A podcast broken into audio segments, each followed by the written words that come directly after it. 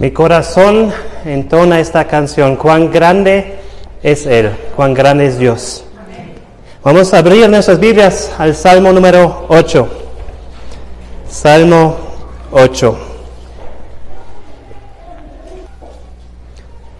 Al músico principal sobre Gitit, Salmo de David. Oh Jehová, Señor nuestro, Cuán glorioso es tu nombre en toda la tierra. Has puesto tu gloria sobre los cielos.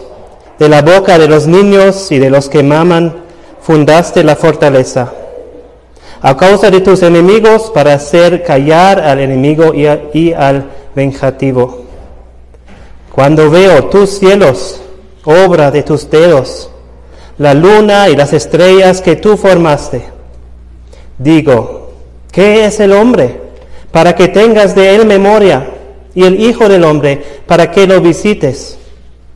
Le has hecho poco menor que los ángeles, y lo coronaste de gloria y de honra. Le hiciste señorar sobre las obras de tus manos, todo lo pusiste debajo de tus pies, ovejas y bueyes, todo ello, y asimismo las bestias del campo, las aves de los cielos y los peces del mar, todo cuanto pasa por los senderos del mar. Oh Jehová, Señor nuestro, cuán grande es tu nombre en toda la tierra. Vamos a orar. Señor Dios, te damos gracias por otra oportunidad de escuchar de tu palabra.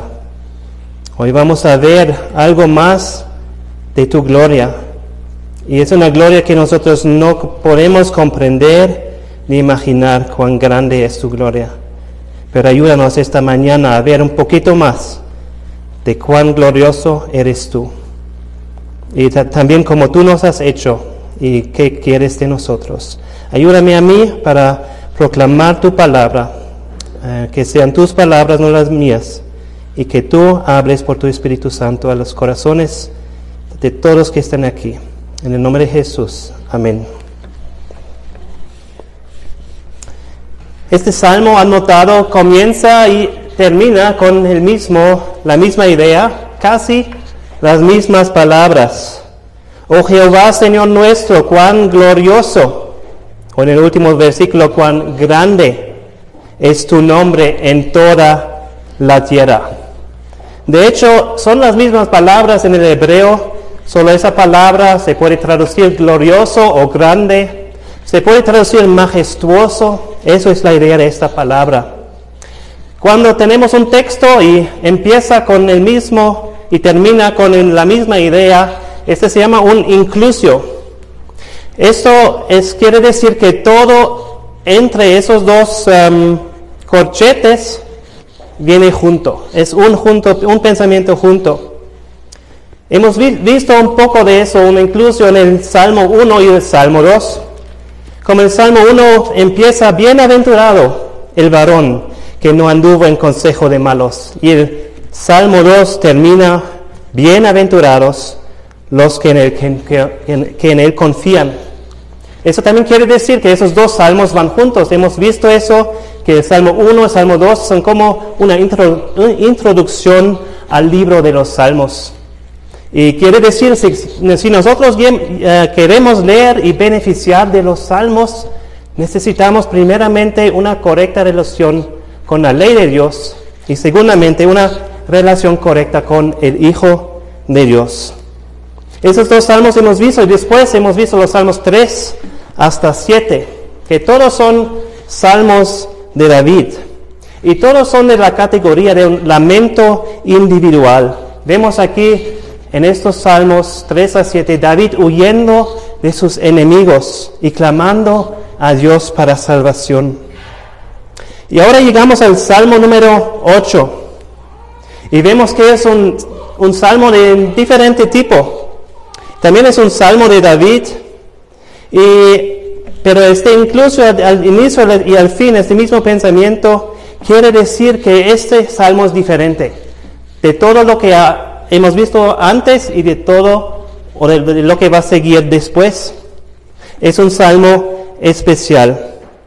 Es un salmo de alabanza. Y es el primer salmo de alabanza en el libro de los salmos.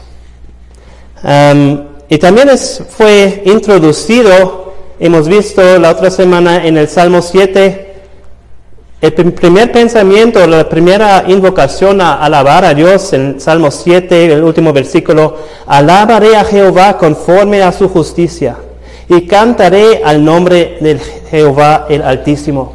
Y ahora viene este salmo de alabanza. Y nos dice al músico principal sobre Gitit. Pues no sabemos exactamente hoy lo que significa esa palabra Gitit. Puede ser que viene de la palabra hebrea Gat, de donde venía Goliat. También Gat también es la palabra que significa lagar. Y quizás era una melodía gozosa asociado con la cosecha de las uvas.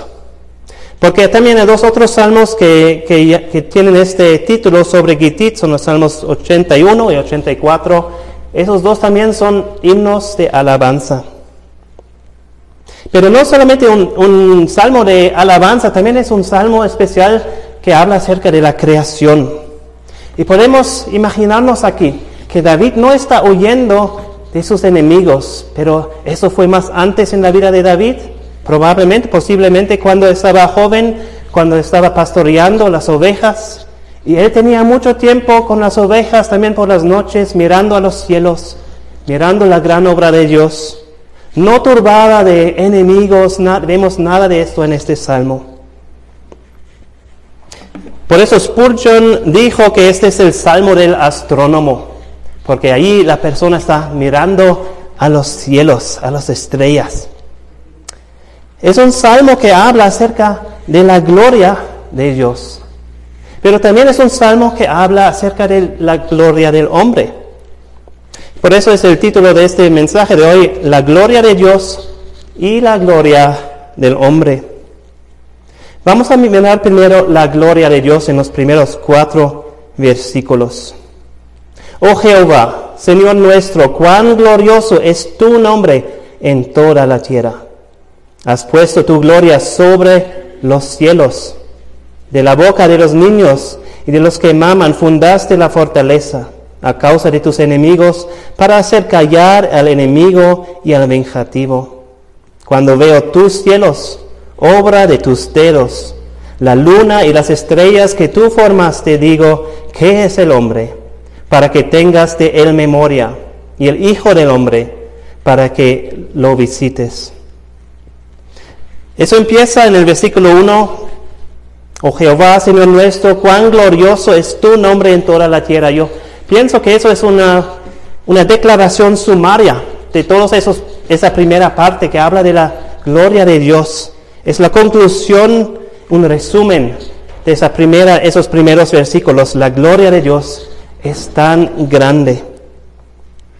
Y después vemos unos aspectos de la gloria de Dios. Dice, primeramente en, el versículo 1, la segunda parte, has puesto tu gloria sobre los cielos.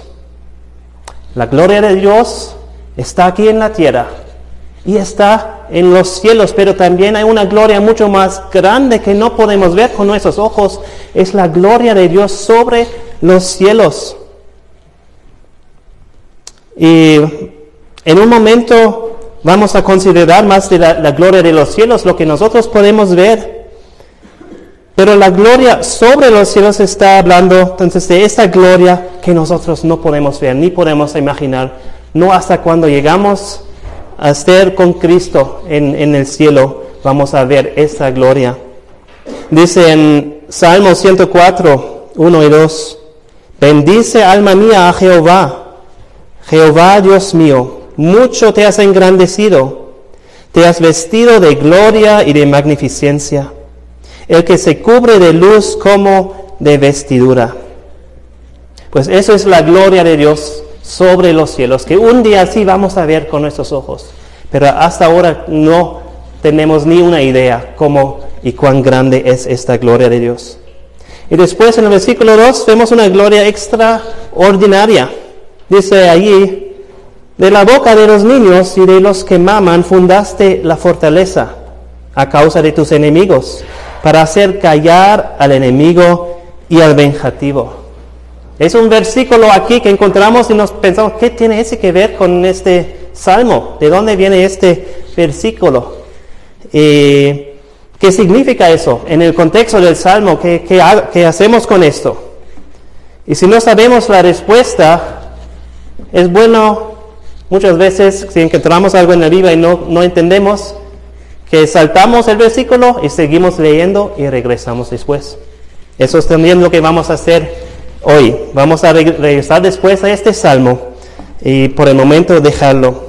Vemos entonces la gloria sobre los cielos en el versículo 1 y en el versículo 3 y 4 una gloria de los cielos, una gloria de la creación de Dios. Cuando veo tus cielos, obra de tus dedos, la luna y las estrellas que tú formaste, digo, ¿qué es el hombre para que tengas de él memoria? Y el Hijo del Hombre para que lo visites. En el Salmo 19, uno dice, los cielos cuentan la gloria de Dios y el firmamento anuncia la obra de sus manos. Un día emite palabra a otro día, y una noche a otra noche declara sabiduría. No hay lenguaje ni palabras, ni es oída su voz. No sé si tú puedes imaginar, ahora no es noche, no vemos las estrellas, pero seguramente todos aquí por la noche hemos visto las los, estrellas. Y a, a veces es mucho más claro, se puede ver mucho más estrellas y nos asombramos de, esa gloria que hay en los cielos. Pero también aquí en la ciudad, la luz, la gloria de los cielos está escondida de una, pues de muchos otros luces inferiores que hay en la ciudad. Y no vemos muy bien tan claro las estrellas. Pero si vienen conmigo o si van a la sierra a otro lugar donde no hay luces, donde no hay ciudades, y miren a los cielos, ahí van a estar asombrados, van a pensar, no sabía que había tantas estrellas, cuán, cuán bello es todo lo que Dios ha hecho.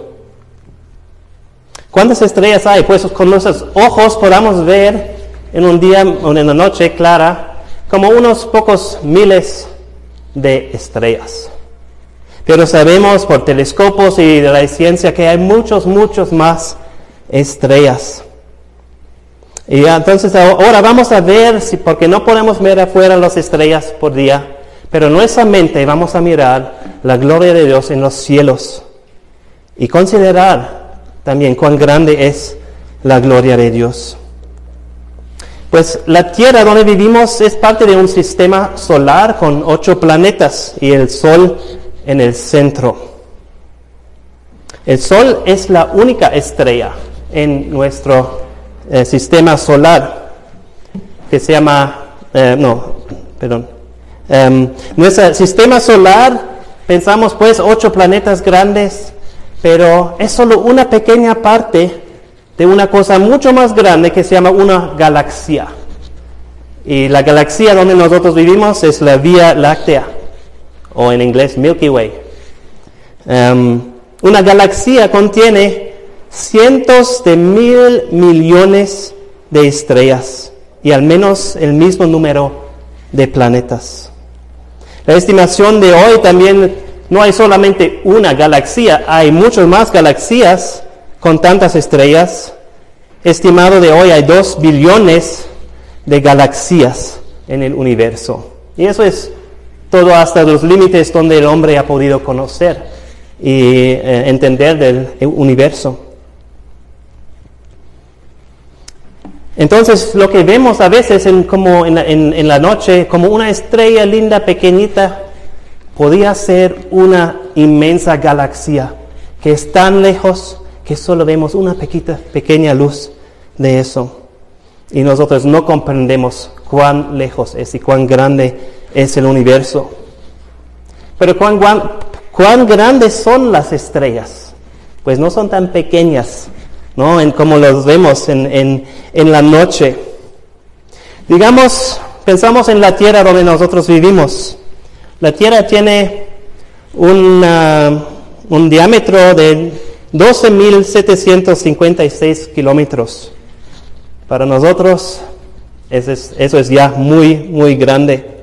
Pero la Tierra es una de las planetas más pequeñas que hay en nuestra galaxia o en nuestro sistema solar. ¿Saben cuál es el más grande planeta en nuestro sistema solar? ¿Alguien sabe?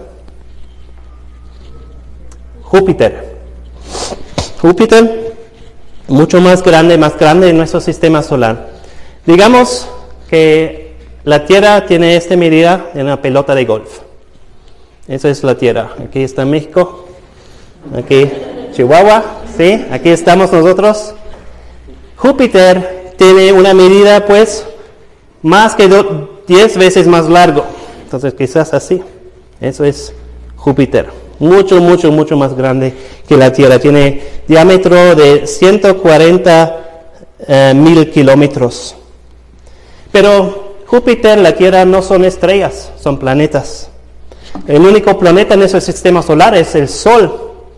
Para medir el Sol no me van a alcanzar mis manos. Entonces necesito ayuda de, de Carlos, que vamos a ver cuán grande es el Sol. Vamos a medir el Sol con esta cinta. Esta es la Tierra. Y vamos a medir el Sol.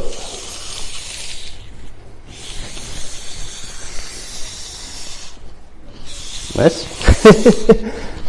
va, por abajo, es más grande el sol todavía. Va, por medio allá. Cuidado, no te, ok, casi, casi, casi. Hasta aquí. Esa es la Tierra. Eso es el diámetro del Sol. Muchas gracias.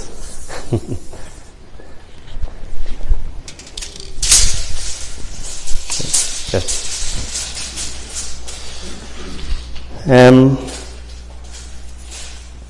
en el Sol, entonces sería 4.5 metros comparado a esta pelota de golf, si la Tierra era eso. Podías meter casi un millón de tierras dentro del Sol. Pero el Sol no es la estrella más grande del universo. También es una de las estrellas más pequeñas. Le voy a decir cuán grande es la estrella más grande que las personas han encontrado o visto o aprendido. Esta estrella se llama Canis Majoris. Si la Tierra sería como esta este grandeza de una piloto de golf, entonces esta estrella, Canis Majoris, sería tenía la altura del monte Everesto, como 8.8 kilómetros. Pongamos la tierra en Cuauhtémoc, en el corredor comercial al kilómetro cero, y vamos con nuestro carro, 8.8 kilómetros casi hasta el Hotel La Huerta. Así es una estrella que Dios ha hecho en comparación a la tierra. Y creo que también hay una muchos más grandes que eso que nosotros también, los hombres no han podido conocer y todavía no saben de eso. Nuestra mente humana no puede empezar de comprender la grandeza y la inmensidad de la creación de Dios, de todo el universo. Dice en Isaías 40, 26, levantad en alto vuestros ojos y mirad quién creó estas cosas él saca y cuenta su ejército. A todas llama por sus nombres. Ninguna, ninguna faltará. Tal es la grandeza de su fuerza y el poder de su dominio.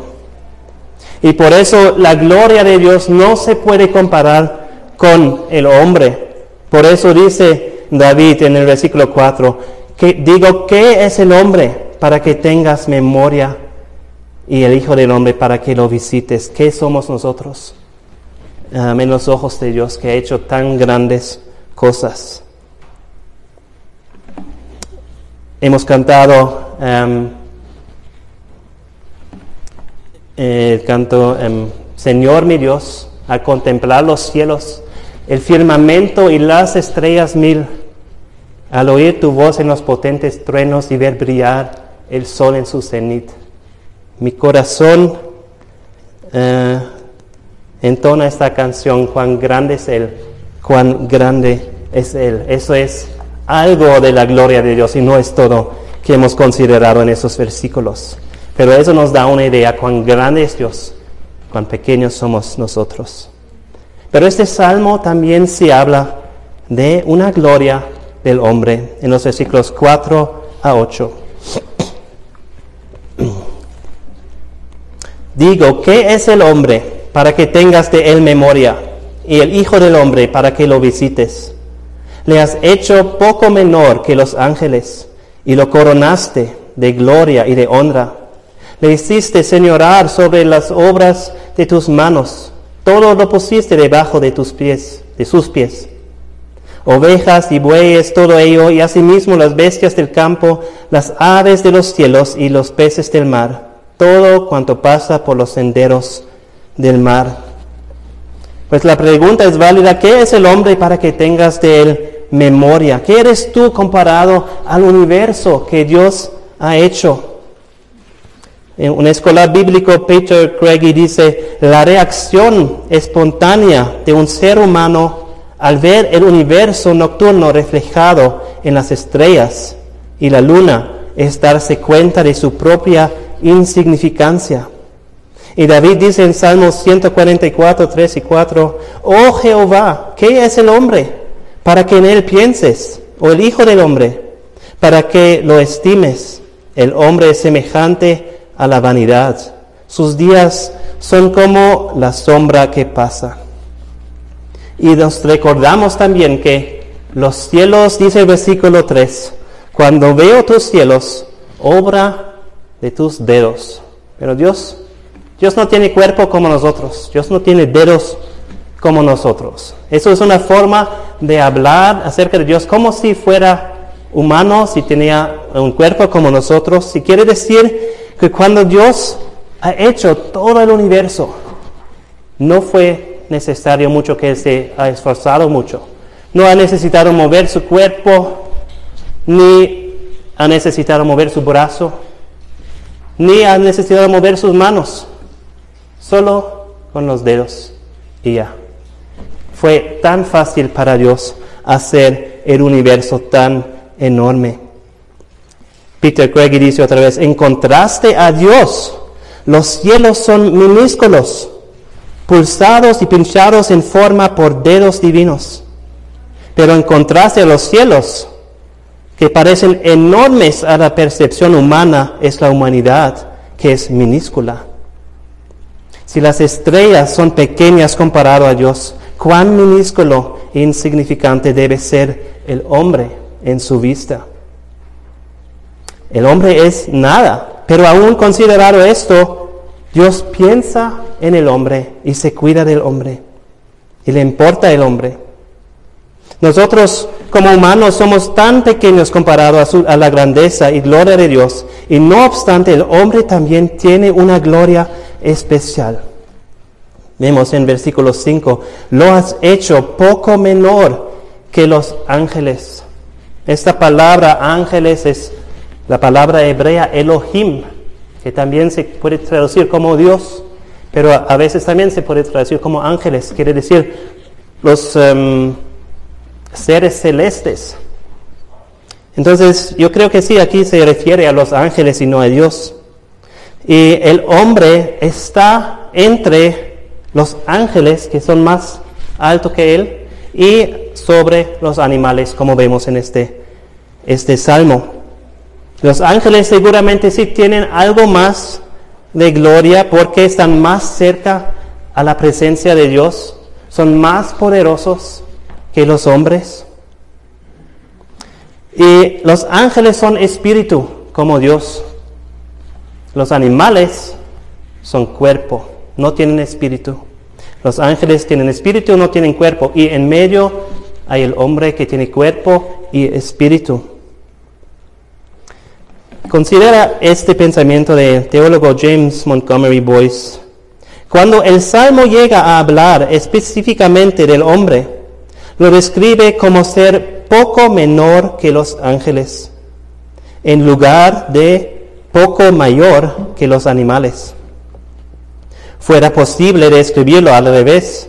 Si el hombre realmente es un ser mediador, como el Salmo mantiene, sería de igual manera correcto de describirlo como un poco mayor que los animales, en lugar de un poco menor que los ángeles. Pero el Salmo no, no hace esto. Y la razón por esto es que aunque hombres y mujeres han sido dados una posición a medio camino entre los ángeles y los animales, no obstante es el privilegio y el deber especial de la humanidad de mirar hacia arriba a los ángeles y más arriba hacia Dios en cuya imagen los hombres y las mujeres fueron hechos, en lugar de mirar hacia abajo a los animales. El resultado es que así se hacen más como Dios en lugar de más como los animales en su conducta. Creo que hemos visto eso en la historia, cuán grandes cosas también los hombres pueden hacer, pero tristemente hoy en día parece que la sociedad va abajo y las personas están mirando abajo y, no van conforme a Dios. Entonces el hombre ha sido eh, hecho y puesto más, un poco más menor que los ángeles. También dice en este mismo versículo 5, y lo coronaste de gloria y de honra. El, el, hombre ha sido dado una honra especial de Dios, porque el hombre es la creación cumbre de Dios, de la creación de Dios. Seis días leemos como Dios ha preparado la tierra y todo para hacerlo bien para el hombre. Al final, su último hecho antes de descansar era, era crear al hombre. El hombre fue creado en imagen, en la imagen de Dios, para ser como Él en muchos aspectos. Leemos en Génesis 1, 27, y creó Dios al hombre a su imagen. A imagen de Dios lo creó, varón y hembra los creó. Entonces, como un Dios, eh, eh, el hombre es como un representante real de Dios en esta tierra. Dice el versículo 6, le hiciste señorar sobre las obras de tus manos. Sabemos que Dios es el rey más grande, pero Dios ha puesto al hombre para ser Señor, para ser el rey de la tierra, para señorar eso.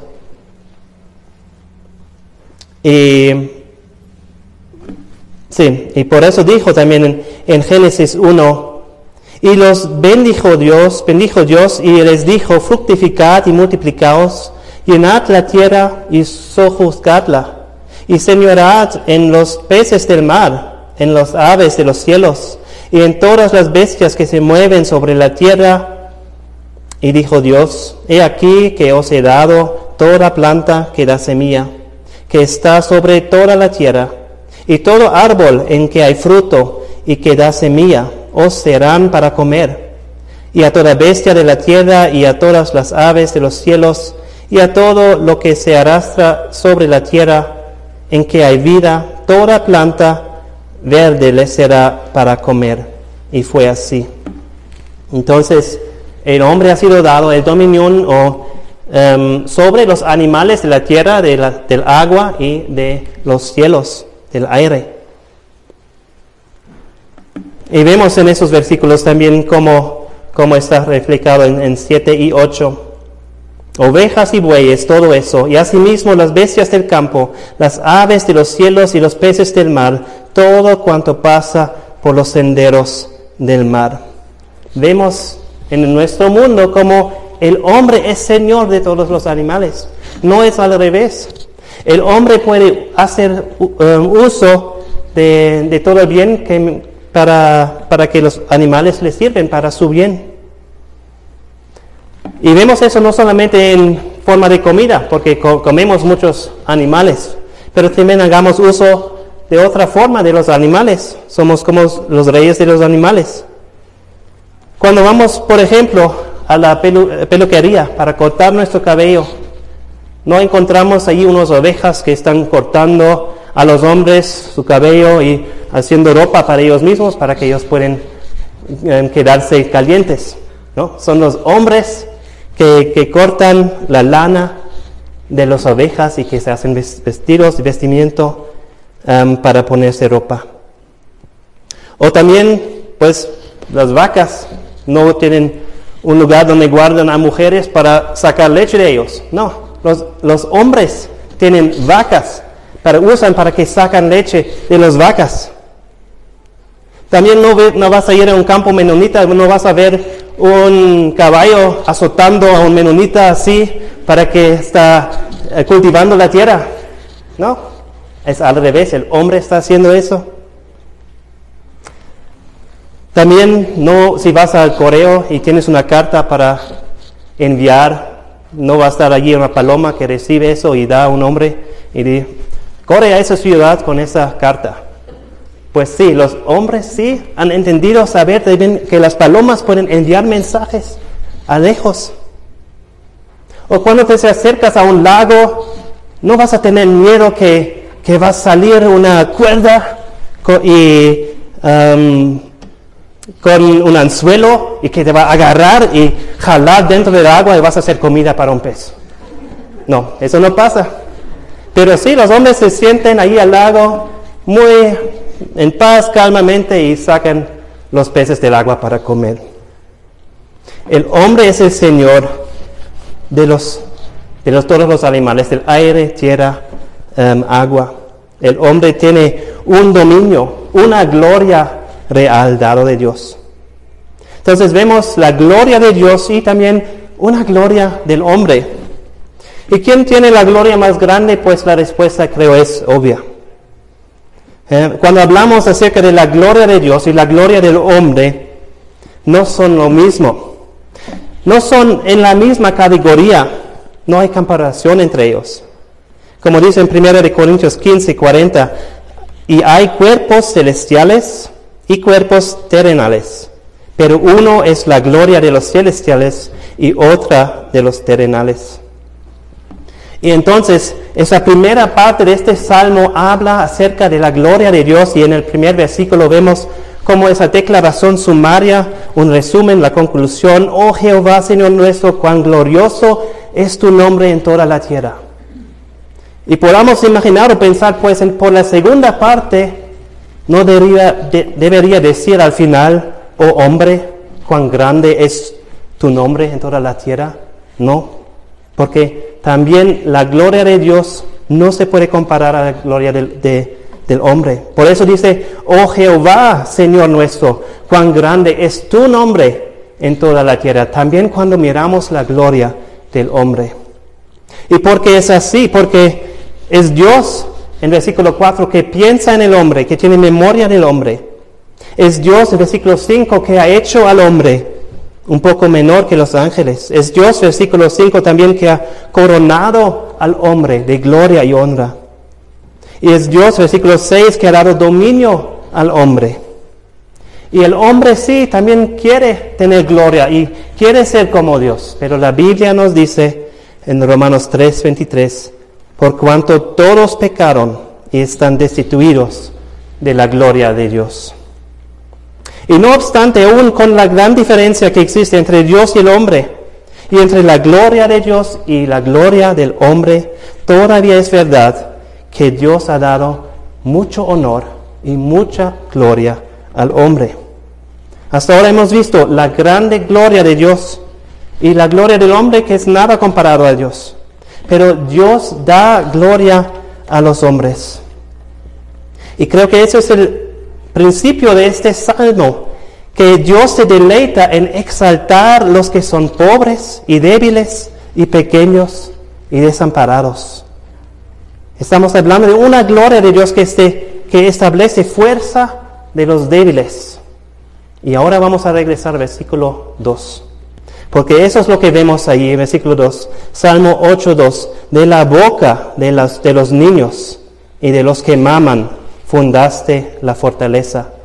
A causa de tus enemigos, para hacer callar el enemigo y al vengativo. ¿Qué es más débil que un bebé humano? Pues quizás piensas, pues un bebé de animales, pero no es así. ¿No? Los bebés de animales nacen, son fuertes, fuertes muchos también el mismo día que nacen ya pueden andar. Pues no sé, Sabtiel como Luna, que, puede hacer Luna, ya sabe levantarse, ir al baño o cambiar su pañal o comer, ir al refri, buscar algo para comer, ¿no? Nada, solo está allá y creo que sí grita, pero no sé si de estos puede hacer. pero son tan débiles, necesitan nuestro cuidado por todo, por toda la vida necesitan cuidado hasta que crecen y son unos años más, más, más grandes. Dios usa lo que es débil y despreciado para vencer a los poderosos, dice ese versículo también, para vencer a sus enemigos. Dios usa lo que es tan débil. No sé, si pensamos en el mundo de hoy, pensamos, pues los poderosos malos, quizás pensamos en Putin y lo que está haciendo con guerra. ¿Quién, ¿Quién puede impedir a Putin de seguir así, de hacer malas cosas, de matar a gente? ¿Un bebé puede hacerlo? Hagamos una, un encuentro con Putin y un bebé y eso va a callar, hacer callar a Putin. No, no lo creo. Pero para Dios, eso, aún eso no sería imposible, porque nada es imposible con Dios. Este versículo que hemos leído en versículo 2 fue cumplido literalmente en la historia, en la historia de Jesucristo. El próximo domingo vamos a recordar Domingo de, de Ramos. En este día Pueden ver conmigo en el Mateo 21 esta historia, lo que pasó este domingo. Jesús ha venido hasta Jerusalén. Y leemos en Mateo 21, versículo 14.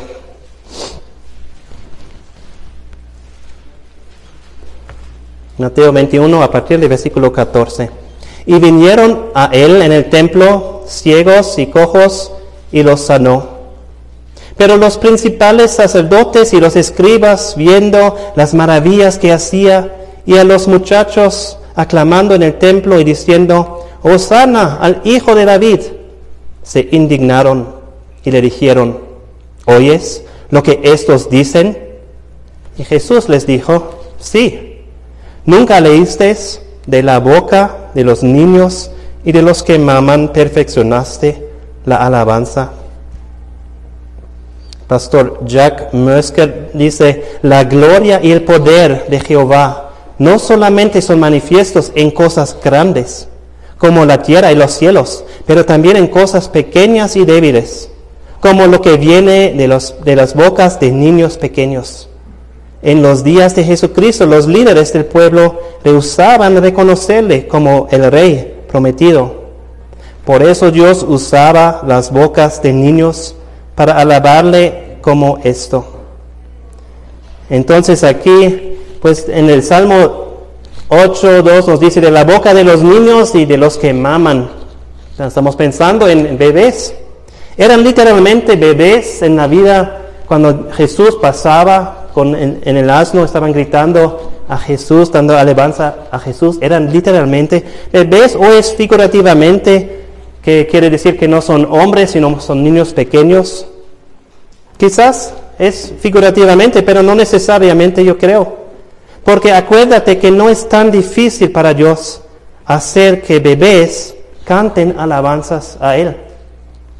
Y si crees que sí, pues Jesús dijo que no es difícil para Dios que aún las rocas pueden cantar alabanzas a Él.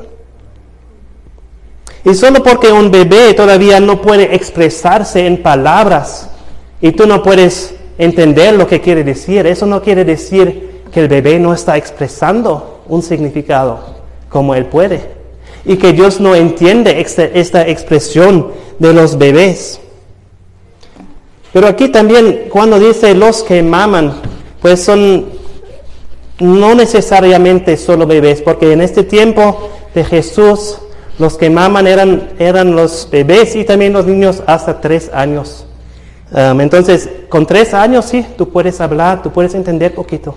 Quizás también podemos decir que literalmente eran esos que maman, que también tenían tres años y también unos otros más grandes. Y estos niños están cantando y dando alabanza a Dios. El Salmo 8 es acerca de Dios. Y viene Jesucristo y los, los niños alaben a Jesucristo como a Dios. Y es correcto, porque en Hebreos 1.3 leemos, el cual, hablando de Jesús, el cual siendo el resplandor de su gloria y la imagen misma de su sustancia, y quien sustenta todas las cosas con la palabra de su poder. Jesús es Dios, y por eso Él acepta la alabanza a Dios cuando es dado a sí mismo. Pero la reacción de los sacerdotes y los escribas, ellos, eran enojados, indignados, Vemos en versículo 15 de Mateo. Um, y preguntan a Jesús, ¿hoy estás oyendo esto, lo que dicen?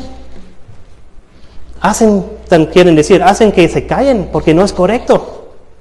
Pero Jesucristo dice, sí, yo lo oyo, yo lo escucho. Escucho sus alabanzas, excepto sus alabanzas. Ellos están alabando a mí como a Dios. Y después también los sacerdotes seguramente también sabían cómo continúa este versículo, porque Jesús citaba solo la primera parte del eh, Salmo 8, 2, de la boca de niños, de los niños y los que maman fundaste la fortaleza o alabanza. Pero sigue este versículo, dice, a causa de tus enemigos, para hacer callar el enemigo y al vengativo. Y con eso también, aunque Jesús no está diciendo eso, ellos saben este contexto y saben que Jesús está diciendo que ellos son los enemigos de Dios. ¿Y qué pasa entonces? Cuando eso pasa, los, los, em, los niños canten alabanzas a Jesús como a Dios. Entonces lo que pasa es que los, em, después de eso los sacerdotes y los escribas se callan, se, son silenciados. Como dice aquí en el, en versículo 2 eh, del Salmo 8, de la boca de los niños y de los que maman fundaste la fortaleza a causa de tus enemigos para hacer callar al enemigo y al vengativo. No escuchamos más respuesta de los um, escribas y los sacerdotes. Son callados. Este salmo está cumpliéndose en este mismo momento cuando Jesús está hablando a ellos. Este salmo también no solamente fue cumplido en un evento en la vida de Jesús, sino también fue cumplido en toda la vida de Jesús, en toda su persona. El Salmo 8 también, como los otros salmos, es acerca de Jesucristo. Este es lo que el autor de Hebreos nos dice. Vamos a Hebreos capítulo 2. Hebreos 2, los versículos 5 a 9.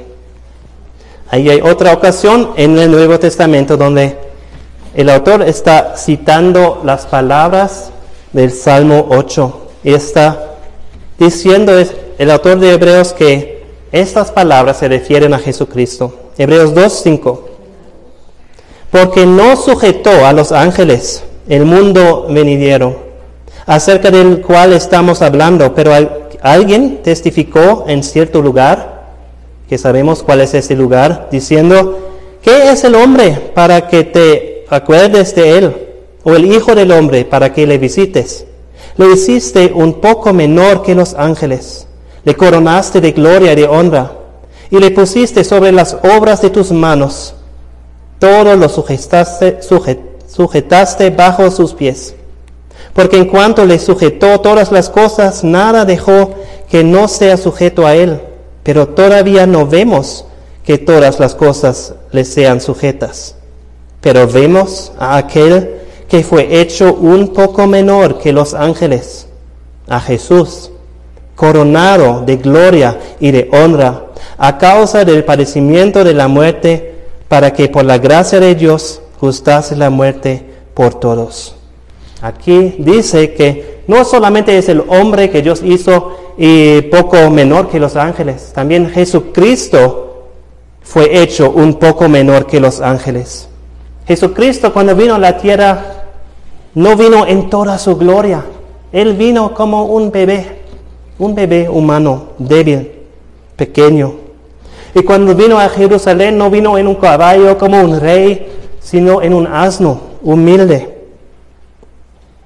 Y así como el hombre fue hecho menor que los ángeles, así Jesucristo se hizo menor, como los hombres, menor que los ángeles. ¿Por qué hizo Jesucristo eso? Leemos en Hebreos 2, 9, para que por la gracia de Dios gustase la muerte por todos. Jesucristo se hizo hombre para morir en tu lugar y en mi lugar para que tú no tengas que morir, más que puedes tener la vida eterna. Eso es cuanto, tanto cuanto Dios piensa en ti, cuánto Él tiene memoria de ti, cuánto Él se cuida de ti. ¿Y qué era el resultado de eso? Jesucristo murió, Él resucitó, Él venció la muerte, venció el diablo, venció el pecado y ha cumplido la salvación para todos que creen en Él y Él ahora está exaltado. Él está coronado de gloria y honra. Y mientras Satanás todavía está rondando y personas todavía están viviendo en rebelión contra Cristo, pronto todo será sujetado bajo las pies de Jesucristo. Vemos este principio de la humillación y de la exaltación de Jesucristo también en Filipenses 2, los versículos 5 a 11. Si quieren ir allá conmigo, Filipenses 2, 5 a 11. Haya pues en vosotros este sentir que hubo también en Cristo Jesús, el cual, siendo en forma de Dios, no estimó el ser igual a Dios como cosa a que aferrarse, sino que se despojó a sí mismo, tomando forma de siervo, hecho semejante a los hombres y estando en la condición de hombre, se humilló a sí mismo, haciéndose obediente hasta la muerte y muerte de cruz. Por lo cual Dios también le exaltó hasta lo sumo y le dio un nombre que es sobre todo nombre, para que en el nombre de Jesús se dobla toda rodilla de los que están en los cielos y en la tierra y debajo de la tierra. Y toda lengua confiese que Jesucristo es el Señor para la gloria de Dios. Vemos este también, este principio, como Dios usa lo que es débil. Un Jesucristo que se hace bebé, que muere en una cruz, Él usa ese para vencer a sus enemigos y hasta establecer fortaleza y alabanza y gloria para sí mismo. Pero este principio también podemos ver en nosotros, en ti y en mí. Porque si tú quieres participar en la gloria de Jesucristo, tú necesitas primeramente humillarte para ser salvo. Vemos en Mateo 18, 1. En aquel tiempo los discípulos vinieron a Jesús diciendo, ¿quién es el mayor en el reino de los cielos? Y llamando Jesús a un niño, lo puso en medio de ellos y dijo, de cierto os digo, que si no os volvéis y os hacéis como niños, no entraréis en el reino de los cielos. Así que cualquiera que se humille como este niño, ese es el mayor en el reino de los cielos. Tú necesitas reconocer primeramente que tú eres pecador, que necesitas a Dios, que tú no puedes llegar al cielo por tus propias buenas obras o lo que tú eres que tú eres tan débil, tan necesitado como un bebé que no puede hacer nada para su salvación. Tú necesitas que Dios te salva. Y también si quieres ser usado en el reino de Dios, en la obra de Dios, también tú necesitas ser débil. Necesitas humillarte como un siervo. Leemos en Mateo 20, 25. Entonces Jesús, llamándoles, dijo, Sabéis que los gobernantes de las naciones se enseñoran, enseñorean de ellos, y los que son grandes ejercen sobre ellas potestad. Mas entre vosotros no será así, sino que el que quiere hacerse grande entre vosotros será vuestro servidor, y el que quiera ser el primero entre vosotros será vuestro siervo, como el Hijo del Hombre no vino para ser servido, sino para servir y para dar su vida en rescate por muchos. Nosotros somos todos débiles, no somos poderosos grandes, somos débiles, pero Dios nos usa en nuestra debilidad, con todos nuestros fallos. Dios quiere usarnos. Aún el apóstol Pablo pensamos él era pues este héroe tan grande, poderoso. Él también sabía que él era débil. Leemos en 2 de Corintios 12 que él tenía una debilidad que no sabemos lo que era, pero él dice, 2 de Corintios 12, 7, y para que la grandeza de las revelaciones no me exaltase eh, desmedidamente, me fue dado un aguijón en mi carne, un mensajero de Satanás que me abofete para que no me enaltezca sobremanera. Respeto a lo cual tres veces he rogado al Señor que lo quite de mí. Y me ha dicho, bástate mi gracia, porque mi poder se perfecciona en la debilidad. Por tanto, de buena gana me gloriaré más bien en mis debilidades, para que repose sobre mí el poder de Cristo. Por lo cual, por amor a Cristo, me gozo en las debilidades, en enfrentas, eh, eh, afrentas, en necesidades, en persecuciones, en angustias, porque cuando soy débil, entonces soy fuerte. Si tú correctamente crees que Dios te ha hecho y dado mucha gloria, imagínate cuán grande sería la gloria en el cielo cuando estás con Jesucristo en los cielos. El apóstol Pablo dice que no podemos imaginar cuán grande sería la gloria en los cielos comparado al sufrimiento que, tenemos aquí en la tierra. Los cristianos, cada persona que, que, pertenece a Cristo, ellos van a juzgar al mundo y también a los ángeles, nos dice en 1 Corintios 6. Los cristianos van a reinar junto con Jesucristo. En Apocalipsis 3, 21 dice, al que, venciere, le daré que se siente conmigo en mi trono, así como yo he vencido y me he sentado con mi Padre en su trono. Y casi hasta el, al final de la Biblia en Apocalipsis 22, 5 leemos, no habrá allí más noche y no tiene necesidad de luz de lámpara ni de luz del sol, porque Dios el Señor los iluminará y reinarán por los siglos de los siglos. ¿Cómo relata la gloria de Dios a la gloria del hombre? Pues hemos visto la gloria de Dios es mucho más grande. Y la gloria del hombre solo es un regalo recibido de Dios. La gloria de Dios también se muestra en cómo Él usa lo que es débil, aún humanos débiles como nosotros, para hacer algo grande.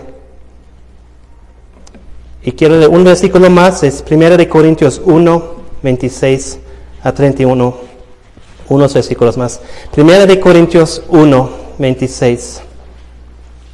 Pues mirad, hermanos, vuestra vocación, que no sois muchos sabios según la carne, ni muchos poderosos, ni muchos nobles, sino que lo necio del mundo escogió Dios para avergonzar a los sabios y lo débil del mundo escogió Dios para avergonzar a lo fuerte. Y lo vil del mundo y lo menospreciado escogió Dios. Y lo que no es para deshacer lo que es, a fin de que nadie se jacte en su presencia. Mas por Él estáis vosotros en Cristo Jesús, el cual nos ha sido hecho por Dios sabiduría, justificación, santificación y redención para que, como está escrito, el que se gloría, gloríese en el Señor.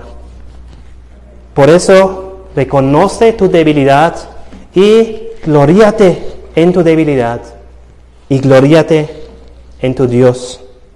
Cuando miras a los cielos, da gloria a Dios que ha creado todo eso. Y cuando mires el mundo y al hombre, da gloria a Dios que es el dador de la gloria del hombre. Toda la gloria que tú tienes viene de Dios y debe ser devuelto a Dios. Romanos 11, 38, 36 dice, porque de Él y por Él y para Él son todas las cosas. A Él sea la gloria por los siglos. Amén. La gloria del hombre es dar gloria a Dios. Vamos a orar. Nuestro Padre Celestial, somos asombrados de cuán grande tú eres, que cuán bueno tú eres con nosotros. Somos asombrados de tu gloria y también como tú piensas en nosotros. Y queremos ahora unirnos a las palabras de David. Oh Jehová, Señor nuestro, cuán glorioso es tu nombre en toda la tierra. Has puesto tu gloria sobre los cielos. De la boca de los niños y de los que maman fundaste la fortaleza. A causa de tus enemigos para hacer callar el enemigo y el vengativo. Cuando veo tus cielos, obra de tus dedos, la luna y las estrellas que tú formaste, digo, ¿qué es el hombre? para que tengas de él memoria, y el Hijo del Hombre para que lo visites. Le has hecho poco menor que los ángeles, y lo coronaste de gloria y de honra. Le hiciste señorar sobre las obras de tus manos. Todo lo pusiste debajo de sus pies.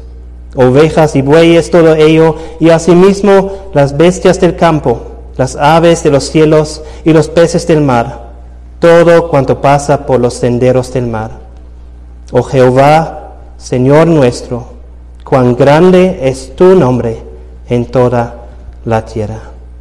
Amén.